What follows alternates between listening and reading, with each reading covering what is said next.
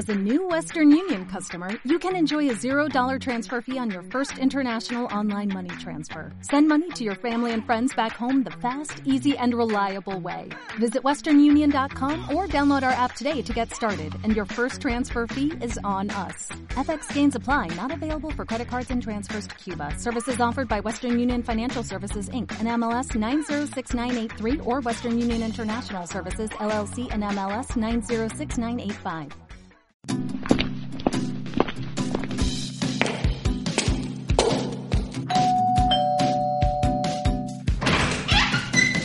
Alguien está de visita en Acústica EAFIT.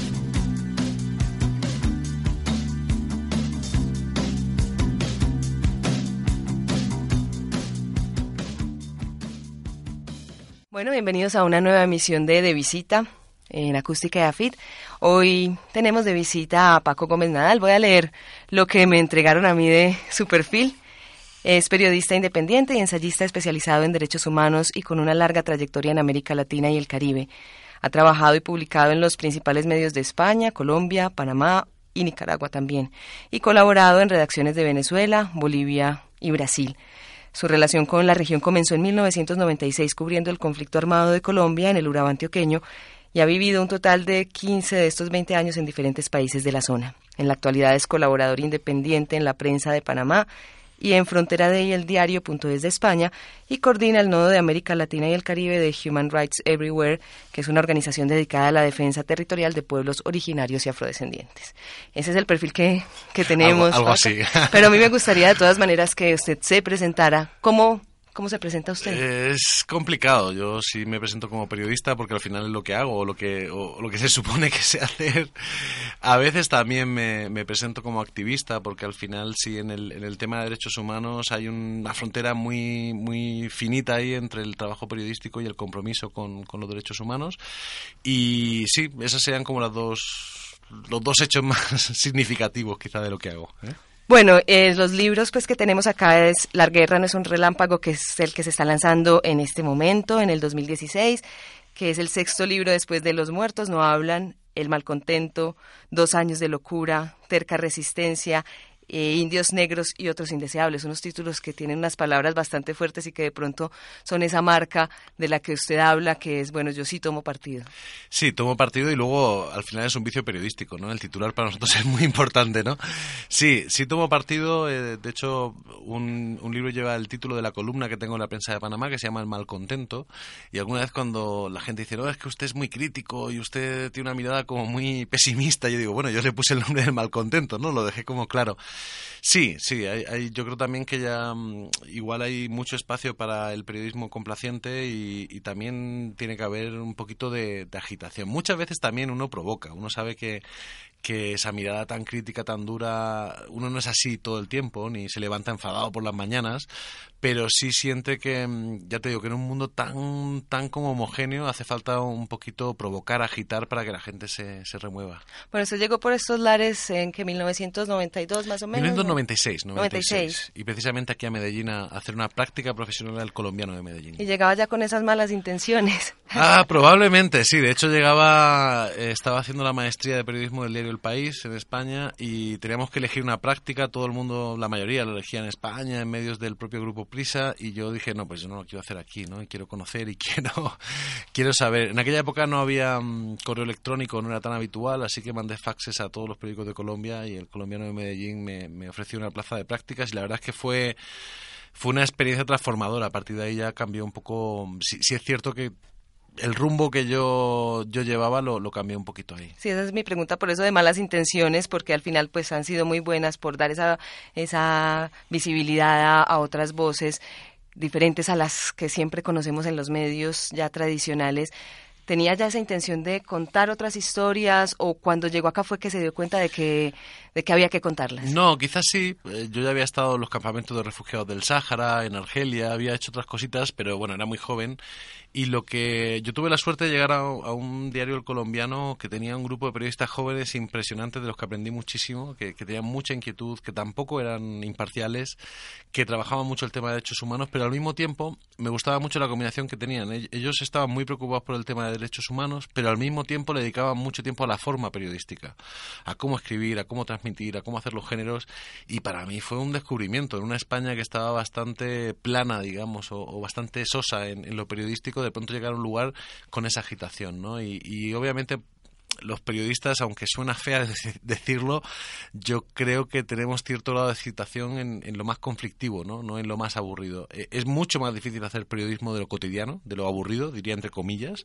Eh, imaginemos una sociedad poco conflictiva y demás. Es mucho más eh, difícil que hacer periodismo de conflicto, que, en realidad es, es, es, como fácil no es fácil en el sentido de no es fácil hacerlo bien, pero es como muy evidente que tienes que hacer, ¿no? Entonces el conflicto armado te puede mm, poner las cosas tan fáciles que te pierdas de esas formas periodísticas.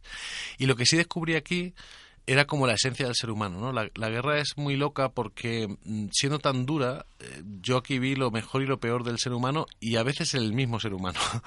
Entonces eh, se me quitaron muchos prejuicios, ¿no? Muchos imaginarios de buenos y malos, de lo que tiene que ser, lo que no tiene que ser.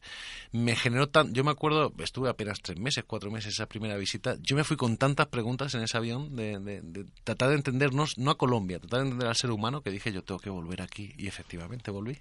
Bueno, y se han encontrado estos panoramas también en las otras partes en las que ha trabajado o también es, es única cada historia? Yo creo que cada país tiene una contexto y unas características diferentes, pero sí hay cosas universales. ¿eh? Y en el tema periodístico mm, he tenido la suerte de trabajar en muchas redacciones en América Latina y, en algunas en España. Y al final los problemas del periodismo, la, mm, la crisis con las fuentes, el, facilismo quizá en el que estamos eh, ahora mm, embutidos, es bastante universal. los problemas de la redacción, los problemas de las universidades de periodismo son bastante similares en todo el continente, yo diría que, que en todo el mundo occidentalizado. ¿no? Eh, eso no es un consuelo, eh, es al revés, es como para preocuparse. Colombia obviamente tiene unas características diferentes porque el conflicto yo creo que lo atraviesa todo y te obliga a pensar de otra manera la profesión, pero, pero sí, es son problemas bastante generalizados. Bueno, usted llegó, como, como hablábamos hace un rato, eh, al, al Colombiano, que es un diario pues de tradición de Medellín, y ahora está como independiente. ¿Cómo es ese cambio y también, pues no solo en, el, en el, momento, en el tiempo, sino también en la forma de, hacer periodismo? Pues la independencia te, te, deja en la pobreza, pero te da mucha libertad, ¿no? Eh, yo realmente recuerdo cuando di un gran cambio, fue cuando renuncié al diario El País. En, en España y probablemente en el mundo habla hispana el, el, País de España es un periódico muy importante. Yo cuando entré ahí estaba muy emocionado ¿no? a la sección de internacional, que además era la, sección que yo siempre había soñado. Y yo renuncié al, al diario El País en el año eh, 2000 para venirme otra vez a Colombia, a la Universidad Autónoma de Bucaramanga, y fue como técnicamente tiré mi carrera por la borda, ¿no? Técnicamente dije, no, no quiero formar parte de esto. Había muchas cosas buenas, tenía muchos compañeros muy buenos y muy interesantes, pero no me gustaba ni, ni la forma en la que se hacía periodismo y, había una cosa que me molestaba mucho que era la lucha de egos, ¿no? El, ego es para mí es una obsesión ahí, como cómo controlarla como periodista. La independencia lo que me ha dado es que mm, no tengo como urgencias, me puedo dedicar a los procesos y no a los sucesos, eh, no tengo por qué publicar para comer y eso me da mucha libertad. Eh, a veces he hecho mucho de menos las redacciones, las redacciones me encantan, el trabajo en redacción me parece apasionante y a veces estás muy solo, pero, pero a cambio, bueno, tienes mucha libertad.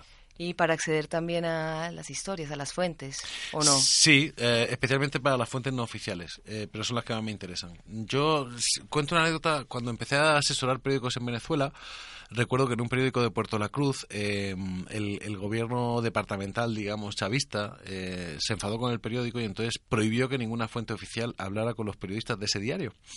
Y entonces me acuerdo que yo llegué en ese momento y, estaba la redacción hundida. ¿Pero qué vamos a hacer? No nos habla el jefe de la policía, no nos habla el, el, el, encargado de cultura el encargado de los impuestos. Y yo le dije, bueno, pues empecemos a hacer periodismo, por fin. Ya no, no, no tenemos la nota oficial, no tenemos agenda oficial, vamos a salir a la calle. Y fue un ejercicio hermoso de salir a la calle y empezar a hablar con la gente de nuevo, ¿no? que yo creo que nos hemos alejado un poquito de las fuentes no oficiales. Eh, la mayoría de periódicos y de medios de comunicación, radios, televisiones, contaban muy bien la vida oficial y cuando digo oficial no digo solamente la del Estado, digo la, la de mm, la, la, sociedad estructurada oficialmente, empresas, Estado, ONGs, aquellos que tienen la capacidad de comunicarse con los medios de comunicación. Pero nos hemos olvidado un poco de la vida real. Nos hemos olvidado un poco de lo que ocurre en la calle, de lo que ocurre en los barrios, de lo pero no solamente porque cuando en general los periodistas cuando decimos vamos a ir a la calle, vamos siempre a lugares pobres, a lugares terribles, porque es como la primera tendencia. No, lo que ocurre en el poblado, lo que ocurre también es vida, también es, es cotidianidad. Entonces, yo, claro, he tenido más problemas de acceso a fuentes oficiales, porque como periodista independiente es mucho más difícil, pero he tenido una libertad maravillosa de acceder a las fuentes cotidianas de, con mucha más tranquilidad y mucha más libertad. Hablábamos hace un rato de todos estos títulos de los libros que también pues, son como una declaración de intenciones, ¿cierto? De, por dónde va a ir la cosa. ¿Todos tratan temas similares? No, realmente no. Em, el primero, Los muertos no hablan, y este último, eh, eh, la guerra no es un relámpago, sí, porque hablan del medio trato, hablan del Chocó, del Chocó como, como, como un símbolo para entender el país, no del Chocó autocontenido, no, no son libros chocuanos.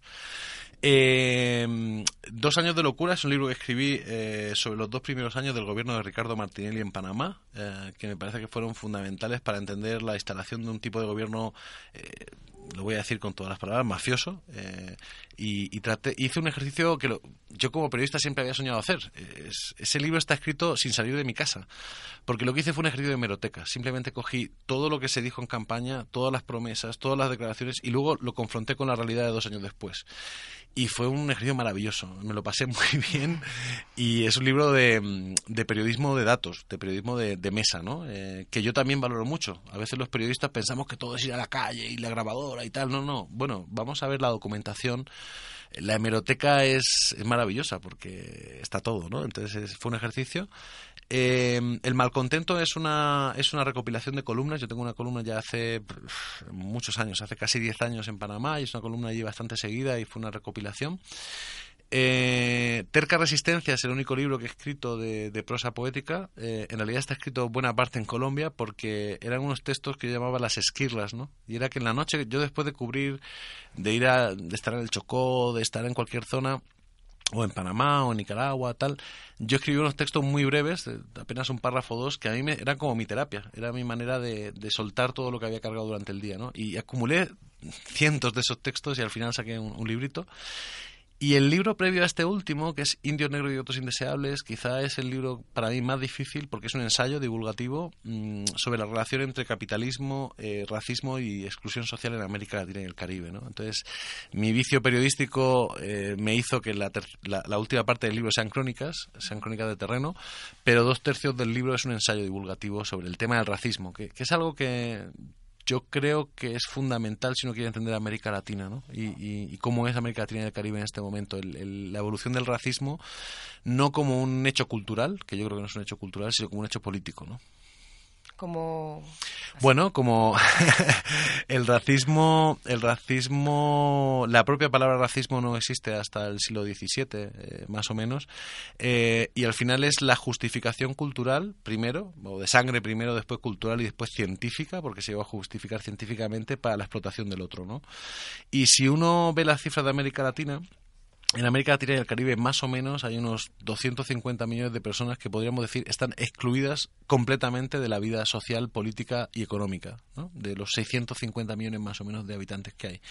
Y si uno ve la cifra de esos 250 millones y la pone eh, frente a la cifra de afrodescendientes e indígenas de toda América Latina y el Caribe, es prácticamente igual, son otros 250 millones. Mi tesis un poco es que hay una exclusión que no es económica o que no es solamente económica, sino que es social y que sigue justificando la explotación del otro, ¿no? Eh, y que es imprescindible para que el capitalismo contemporáneo siga, siga funcionando. Es, es un poco el intentar entender por qué América Latina es como es, eh, dónde se cocinó todo eso, y se cocinó obviamente durante la colonia, pero cómo incluso, eh, y este es un tema más polémico, cómo la, propia independencia, las independencias de América Latina consolidaron un modelo racista que yo creo que hoy en día pues aún está vigente. Estoy acá buscando, eh, porque bueno, de Paco Gómez Nadal, el único libro pues que he alcanzado a leer es el de Los Muertos No Hablan, pero ahí, ya, ahí también se habla de este tema en Colombia y estaba buscando unos datos del porcentaje. Ah, el tema de afros es maravilloso. Sí, eso fíjate que lo descubrí haciendo el, primer libro, Los Muertos No Hablan. Eh, y, y, eso es tan sencillo como, como esto. Hasta el año 2000 en Colombia no había casi negros. Esto es muy interesante. Oficialmente no había casi. Y no había casi porque en esa identificación eh, racial que hay que hacer en la cédula del color de la piel, ¿no? Eh, la gente tenía vergüenza de decir que era negra, ¿no? Entonces decía café con leche, eh, moreno, había como mil eufemismos para referirse. Entonces, oficialmente no había. El, el DANE cambió el, el sistema de registro del año 2000 y de pronto Colombia pasó de tener algo así, no, ahora mismo no recuerdo la cifra exacta, pero era algo así como el, el, el 8% de habitantes afro a tener un 20, un 25% afro, eh, oficialmente. Hay otras historias apasionantes, como cuando la Unión Europea le dio varios millones de euros al municipio de Cali para actuar con población afrodescendiente y dos años después no habían gastado ni un euro porque decían que en Cali no había negros. Eh, esto es así no solamente en Colombia, ¿eh? es, un, es un tema bastante universal. Lo que pasa es que cuando yo escribía esto hace eh, 13 años ya, era una intuición y, y, era parte de las intuiciones que yo tenía y ahora creo tener algunas seguridades al respecto. ¿no? Sí, aquí lo encontré. Decía, el Departamento Administrativo Nacional de Estadística había convencido a los colombianos de que en 1993, según el censo oficial, solo había en el territorio nacional unos 600.000 negros. Efectivamente. La noticia se convirtió en tal cuando la Dirección Nacional de Planeación divulgó un informe según el cual en 1999 había 10.5 millones de afrocolombianos. El escándalo pasó rápido, pero en esa noticia publicada en agosto de 2001, quien quiso leyó que 80% de esa población negra vive bajo el umbral de la pobreza, 79% recibe como sueldo mensual menos de un salario mínimo, solo dos de cada 100 negros que terminan secundaria en Colombia entran a la universidad y 50% viven en el que viven en el campo son analfabetos. Claro, y, me decía un, un, líder del movimiento cimarrón, me decía, es muy sencillo, usted vaya a comer comida rápida o vaya a comprar un tiquete y es fácil que encuentre un, un mesero o un, comercial, un dependiente afro, pero piensa en cuántos empresarios afro conoce. Piensa en cuántos altos funcionarios afro conoce. Piensa en cuántos presentadores de televisión afro conoce y realmente eh, no corresponde la proporción, ¿no? Hay, hay, una discriminación y ya en el caso indígena, por supuesto, dramático porque porque efectivamente son pocos y encima está todo el estigma histórico racial. Hay muchas cosas muy interesantes en este libro, bueno, que llamaron la atención, como esta en el libro de los muertos no hablan como esta de, de la comunidad afrodescendiente y y, y eso que acabamos de leer, que es un extracto de, de ese capítulo, eh, también muestra como esa parte de cuál es la realidad que nos cuentan, que hablaba hace un rato usted de las realidades, ¿cierto? De las diferentes realidades y mm. cuál es la realidad que nosotros aquí en esta en este espacio en el que estamos conocemos y cuál es la realidad. Tal vez porque nos da vergüenza de decir cuál es nuestro color de piel, o tal, por muchísimos otros factores que nos cuentan tanto las entidades oficiales, digamos acá en este caso el DANE, como los medios de comunicación. Claro, y luego otro elemento, yo recuerdo tenía un profesor hace muchísimos años de, de industria periodística, se llamaba la asignatura, y él decía que el periódico perfecto para ganar dinero era aquel que jamás contradecía el imaginario de sus lectores jamás contradecía los prejuicios. Entonces tú decías, imagínate que tú tienes un... El, periódico es casi como un acto de fe, tú tienes un periódico que lees toda la vida, ¿no? O antes era así, yo creo que está cambiando. Eh, y entonces tú imagínate que tú eres racista mm, y tú te levantas por la mañana, estás desayunando con tu café con leche y tal, y de pronto el periódico te dice que los negros son iguales a ti, ¿no? deja de comprarlo. Eh, entonces hay, un tema ahí muy complicado de imaginarios. La estructural. Claro, claro. Y luego podríamos ir incluso a, temas psicológicos muy profundos, ¿no? A, todo el tema de esa élite criolla colombiana que es la que hace la independencia, que en el fondo eh, se siente un poco europea, entonces denosta de, de, considera que tanto indígenas como afros son menos, son, son gente no civilizada. Fíjate que todavía a día de hoy, siglo XXI, 2016, hablamos de gente civilizada o no civilizada. Hablamos de salvajes o no salvajes. Y además nos gusta inmortalizar imágenes. Por ejemplo, un indígena en Colombia es indígena si está en el campo, eh, va vestido raro, eh, baila muy extraño así moviendo un sonajero y eh, habla una cosa que no se entiende. Eh, ¿Y qué pasa con los indígenas urbanos? Un indígena urbano vestido occidental que va a la universidad y demás ya no es tan indígena, ¿no? Eh, o sea, hay, hay, como un marchamo de indigenismo para congelarlos en el tiempo y hacerlos anecdóticos, para hacerlos folclóricos, digamos, ¿no? En el tema afro hay una serie de imaginarios, no solamente en Colombia, en toda América, probablemente en todo el planeta, en el que un afro es bueno para el deporte, para las películas porno y para poquito más, ¿no? Eh, pero no para la academia, por ejemplo, para escribir libros. Eh, es, es, todo terrorífico, pero ha sido construido durante cinco siglos. Lo que, lo que yo planteo un poco es que sería interesante que todas aprendiéramos un poco cómo ha sido para poder desmontar nuestros propios prejuicios. Yo también los tengo, eh, porque es un tema que se ha transmitido, ya está en el córtex, ya es ya genético, ya es cultural, cultural genético. Que nos parece normal, no, lo Está naturalizado, está naturalizado y uno se cruza con si uno no es afro y va por una calle oscura en la noche y se encuentra con un afro, tiene miedo y se encuentra con un blanco y tiene menos miedo. Eh, y es casi visceral, no sabe muy bien por qué, aunque tengas conciencia y aunque seas una persona evolucionada y tal, ¿no? Es terrorífico, pero, pero también es toda la industria cultural alrededor, las películas, los libros, al final los malos suelen tener un color diferente al blanco, eh, los indígenas suelen ser seres muy raros que hacen magia, no hacen ciencia. Mm, es un poco todo lo que ahora en la academia se llamaría la colonialidad del poder, la colonialidad del saber y la colonialidad del hacer, ¿no? Es decir, cómo una vez que se va el poder colonial deja una estructura colonial de ejercicio del poder y de relaciones. A mí me parece que son unos temas que la academia está afrontando ahora mucho, de una manera muy interesante. América Latina está siendo pionera en eso. Pues no sé, el Maldonado Torres, una cantidad, Silvia Rivera Cusicanqui, hay gente muy potente que está planteando, bueno, cómo desmontamos esa colonialidad interna que tenemos para dejar de algo así como colonizarnos a nosotros mismos, ¿no? Que quizás es lo que estamos haciendo todo el tiempo. Bueno, estamos, eh, Paco Gómez Nadal está de visita en Acústica de AFIT y en la universidad. Y hablando de todo esto que se mantiene en el tiempo y que hay que irlo quitando, hay algo que también me llamó la atención en este libro, que no sé si continúa en, en La guerra, no es un relámpago, que es como una frase de Gonzalo Arango, es un párrafo, que es de 1966 y lo voy a leer, dice, alguna vez en mis crónicas de viaje denuncié la desesperanza de un pueblo que sobrevive en condiciones infrahumanas, degradantes para una sociedad civilizadora que ostenta títulos democráticos y cristianos. Pero nadie, ni el pueblo, ni el Estado, ni los políticos reaccionaron ante estos testimonios. No era más que literatura inofensiva, aventuras de la imaginación. Gonzalo, que es loco. Nos hemos oxidado por la indiferencia, el egoísmo y el desprecio. Nuestros sentimientos solo despiertan de su letargo culpable, cuando son sacudidos por el terror. Y eso lo escribe Gonzalo Arango después, refiriéndose a sus crónicas sobre el Chocó. Eh, Gonzalo hizo una maravillosa crónica sobre el Chocó. Es lo duro, es lo duro. Sigue siendo Uno Quibdó y es la capital del departamento. Y, yo digo que la, mejor descripción que yo he hecho de Quibdó la hice en ese libro, que dije que era una ciudad que no sabía uno nunca si estaba construyéndose o destruyéndose, ¿no? Es brutal, es brutal. Y, ¿sabes qué pasa? Que los chocuanos son conscientes de ellos y se sienten no solamente abandonados por el Estado, sino abandonados por el resto de colombianos. Hay una sensación de orfandad, eh, de mm, de no nacionalidad, de no pertenecer a este país. Hay una historia acá de, un chico que, siempre está diciendo es que yo también soy Sí, claro, pero sí, eso sigue en la guerra no es un relámpago. La gente no solamente habla de la deuda histórica que tiene el Estado, sino que dice, bueno, ¿qué le pasó al resto de colombianos? ¿Por qué nos ignora? ¿Por qué no, no quiere saber? ¿no? Eh, yo creo que todos nos sentimos más tranquilos con nuestros prejuicios. Eh, en este libro yo trato, por ejemplo, de destacar, si tú le preguntas a cualquier colombiano medio no chocuano en este urbano, no chocuano en este momento, te dirá que el Chocó es un lugar ultra corrupto, donde se roban todo, donde es un hueco que da igual el dinero que metas que se lo van a robar. Y yo, por ejemplo, en la guerra no es un relámpago, trato de poner, vale, listo, el Choco es terrible y es muy corrupto, vamos a ver cómo es el resto del país, ¿no? Y entonces la mayoría, la mayor cantidad de casos de corrupción, el mayor volumen de plata robada, el mayor, eh, la mayor degeneración política está fuera del Choco. No está en el Choco, pero el Choco está intervenido, ¿no?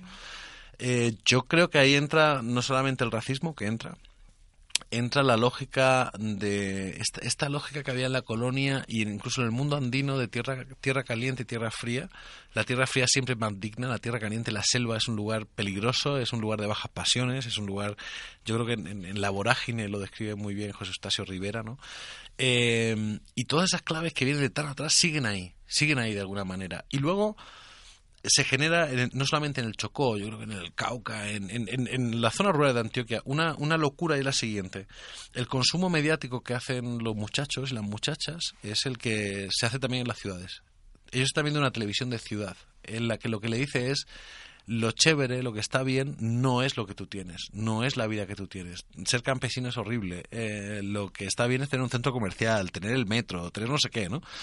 Entonces es como un, un país no solamente Colombia, eso pasa en todo el mundo, pero estamos hablando de Colombia, es un país que todo el tiempo está lanzando un mensaje negativo a, a esa, ese 32% de población rural que tiene Colombia y le está diciendo lo suyo no vale. Y cuando alguien de pronto llama la atención sobre eso, dicen, es que está loco. Está loco, sí. O, hay también una, una maravillosa descripción de García Márquez, que también escribió más o menos por aquellos años, por los años 60 de, de Kipdo, que no se queda frío porque dice, la podría haber escrito en 2015, o sea, y sería exactamente igual, ¿no?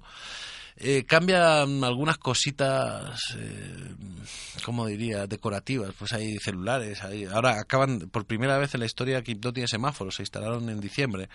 Eh, y esto nos parece como, ay, qué atrasados son, ¿no? Es, es que no, no, es culpa de ellos. O sea, ha sido un lugar de expolio históricamente. Primero desde Popayán, después de Antioquia y ahora desde toda Colombia, ¿no? Eh, y también sería bueno conocer esa, esa historia para, para saber qué somos. Leía hoy que parece ser que por fin el, Instituto Agustín Codazzi va, va, a decir que Belén de Bajirá no es antioqueño, sino chocuano. Y yo decía, probablemente la mayoría de antioqueños no sepan que Belén de Bajirá, igual que Vigía del Fuerte, fue parte de la rapiña cuando se hizo el departamento del Chocó, como todos sus departamentos vecinos trataron de, de morderle espacio, ¿no?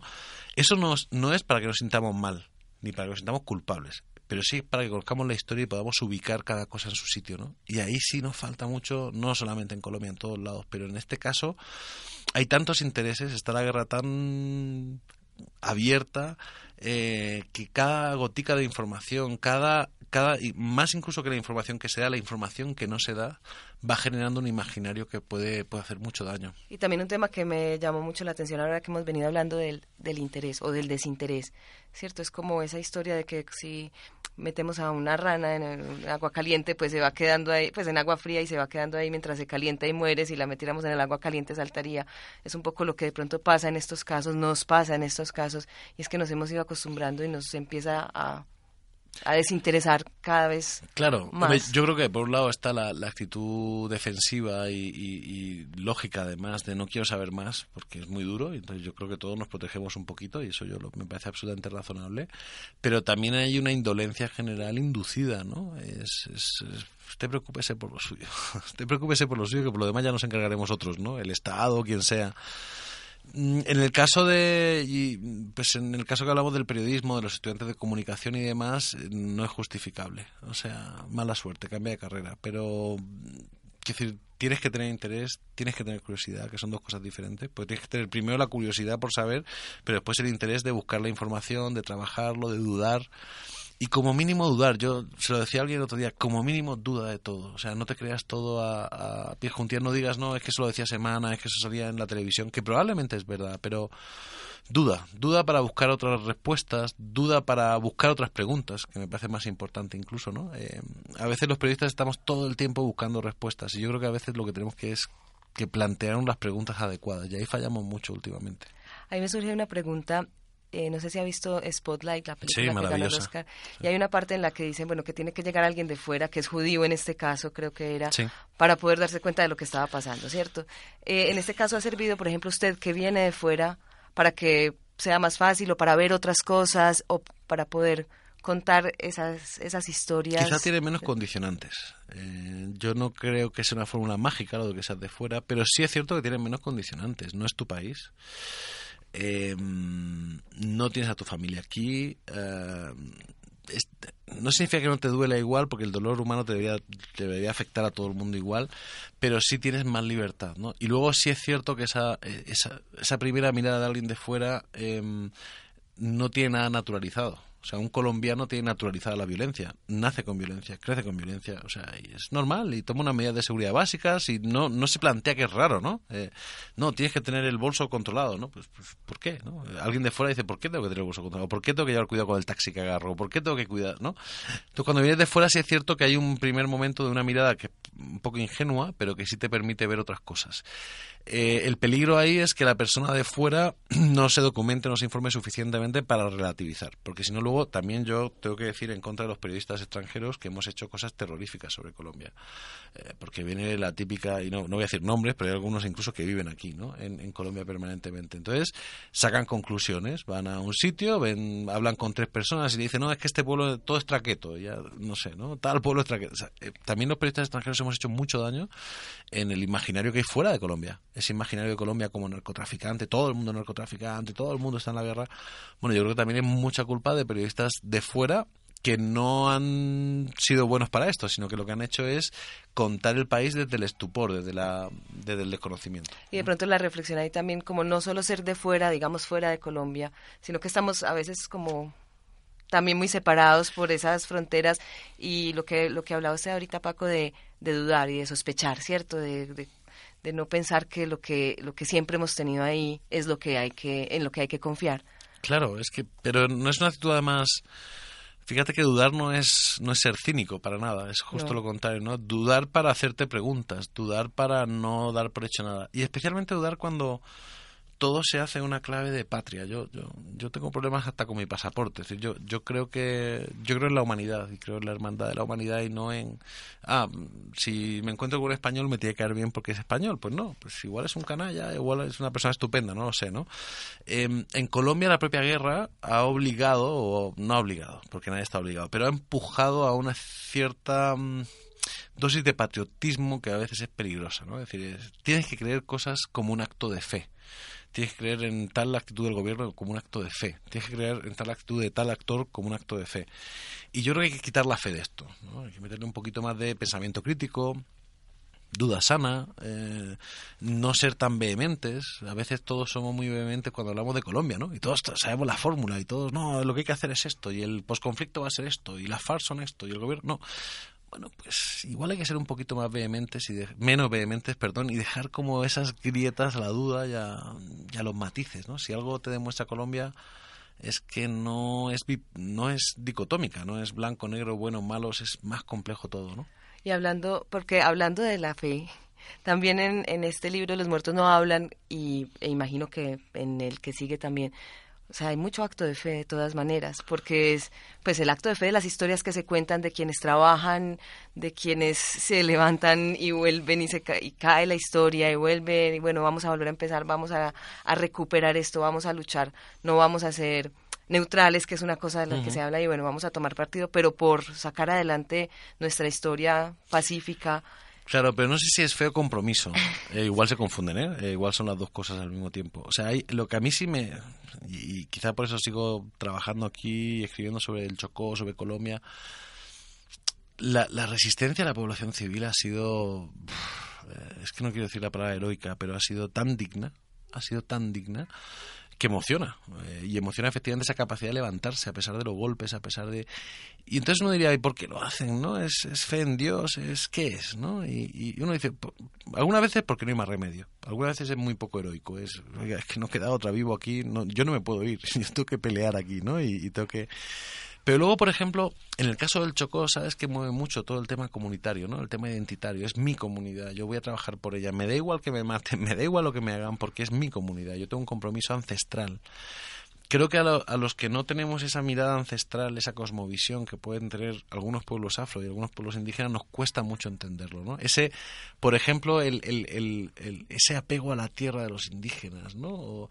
Uno lo va entendiendo cuando va comprendiendo más. Por, pongo un ejemplo mínimo cuando un empresario no entiende por qué un indígena en Vera no quiere que le ponga una hidroeléctrica en su territorio y aunque lo compensen, no entiende que para una embera un río es un canal de comunicación con el mundo de abajo. Por lo tanto, si tú el río lo trancas, te cargas la comunicación con una cantidad de seres importantes en su vida, ¿no? Yo creo que también eso eso marca mucho el compromiso, ¿no? Y luego sí, claro, hay gente yo rescato el trabajo de los equipos misioneros católicos, que hay gente absolutamente espectacular, hay defensores y defensoras de derechos humanos impresionantes. ¿Qué les mueve? Yo, fíjate, creo que es el compromiso con la comunidad, no tanto, claro que hay fe, claro que hay fe, pero es un tema de compromiso y de, y de eso que decía Levinas, Emanuel Levinas, de el único sentido de tu vida es a través del otro. Y cuando tú te acostumbras a eso, ya no te vale tener dos carros, eh, comprar una nueva iPad. No, o sea, es el otro el que le da sentido a tu vida. Y a usted como periodista, con estos libros y con estas historias, volver a contar, volver a mirar y darse cuenta a veces de que de pronto no ha cambiado mucho la historia que lo mueve. Y a veces cambia peor. Bueno, me genera muchas dudas. Lo que pasa que yo también, se lo decía alguien el otro día, la decisión un poco es, mientras ellos resistan, yo voy a estar ahí. Eh, el día que se rindan, pues me voy a mi casa. Pero... Y, también yo creo que entré en esa clave de que ya sin el otro cuesta mucho vivir, ¿no? Eh, a mí realmente... Mm, el otro día que estuvimos devolviendo este último libro, La guerra es un relámpago, la comunidad de Bojayá, fue tan hermoso que, que yo me sentí pagado por, por décadas, ¿no? Eh, cuando ves que la comunidad ha confiado en ti, que luego siente que tu trabajo tiene un sentido, eh, que no te lo agradece desde el punto de vista de gracias por lo que ha hecho, sino ese abrazo sincero, ¿no? Ya de hermanamiento pues eso es como indisoluble, ¿no? Y a mí eso me alimenta. Yo creo que el día que no pueda hacer eso, el día que el periodismo que hago no sirva para... En realidad es muy egoísta mi posición, ¿no? Eh, el día que no me sirva para algo que siempre he dicho, yo quiero dormir por acostarme por la noche y decir, hoy no he sido malo, ¿no? No he estado con los malos, no, no he sido un canalla, ¿no? Entonces, esa tranquilidad de decir no he sido un canalla o, he intentado serlo lo menos posible, pues para mí eso vale casi todo. Bueno, sería maravilloso podernos quedar aquí conversando porque hay muchas cosas con un solo con un solo texto, pues salen muchas preguntas. ¿Cómo será con todos los demás? Porque incluso con el lenguaje, con eh, pequeñas frases que salen ahí que, que tocan muchísimo. Eh, a uno que está aquí, que, que no conoce eso y que gracias a este tipo de publicaciones es que puede conocer ciertas cosas de la boca de sus protagonistas y de la gente que sufre aún más todo esto que, que nos pasa en Colombia y en muchas otras partes del mundo. Pero bueno, ya para ir cerrando, ¿qué es La guerra no es un relámpago? ¿Qué quiere decir eso y qué... Mira, ese título, e, este libro, es, yo digo que es un libro colectivo, lleva mi nombre porque no hay más remedio, pero en realidad soy coautor. Eh, el, el, libro básicamente teje testimonios, es un, es un libro que, que, aunque tiene mucha documentación, luego tiene un trabajo de tejido, ¿no? de, casi de irbanado de, todos esos testimonios. Y el título me lo dio en una conversación sin saberlo un líder de la comunidad de Napipí, en el río Bojayá, él se llama Felipe Mosquera, yo siempre doy el crédito porque el título es suyo, sin saberlo, ahora ya lo sabe que es suyo. Eh, y fue una conversación en la que él me estaba dando de explicar, estábamos hablando del posconflicto, ¿no? Y entonces él me dijo, no, hermano, esa vaina va a ser lenta, va a ser complicada, eh, porque ni la guerra llegó de una ni se va a ir de una. Y entonces él terminó esa frase diciendo, la guerra no es un relámpago. Y me pareció una metáfora, es cierto que los chocuanos utilizan las metáforas de maravilla, ¿no?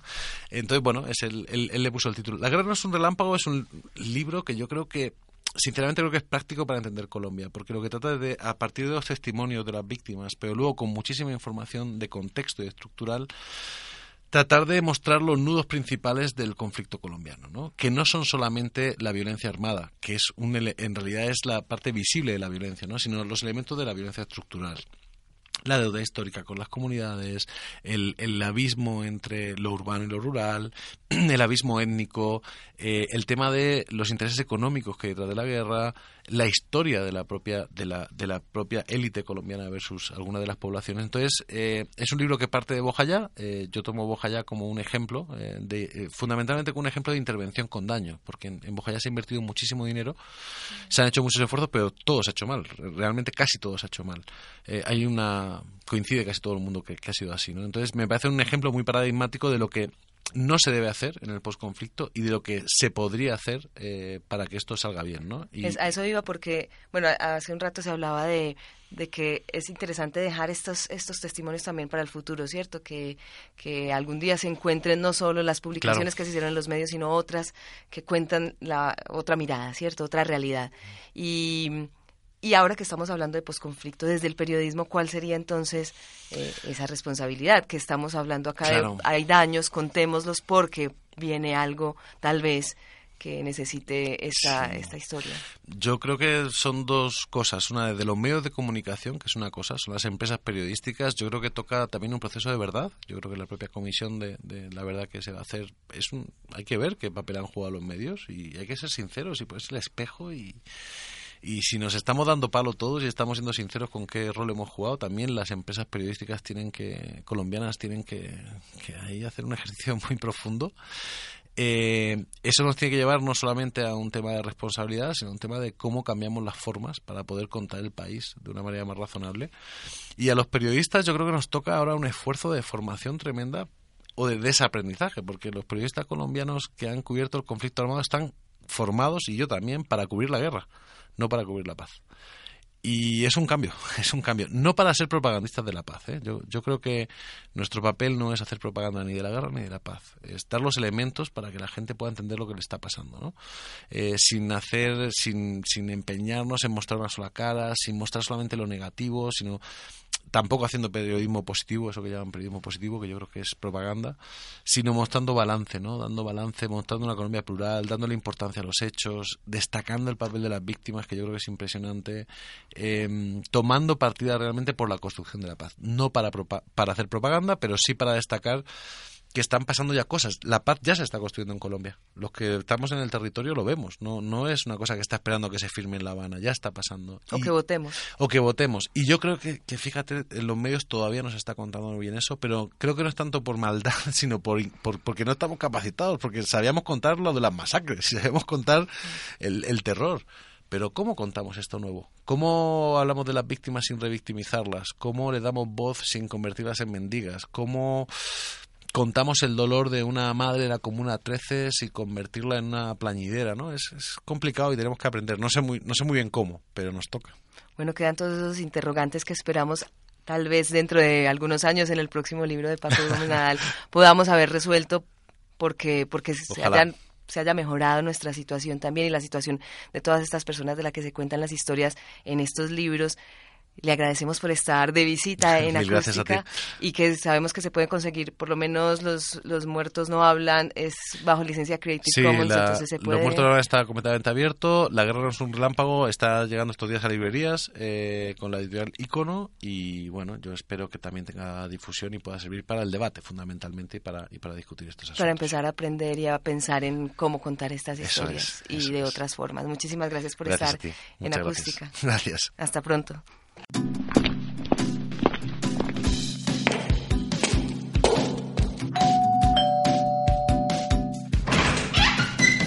Alguien está de visita en Acústica EAFIT.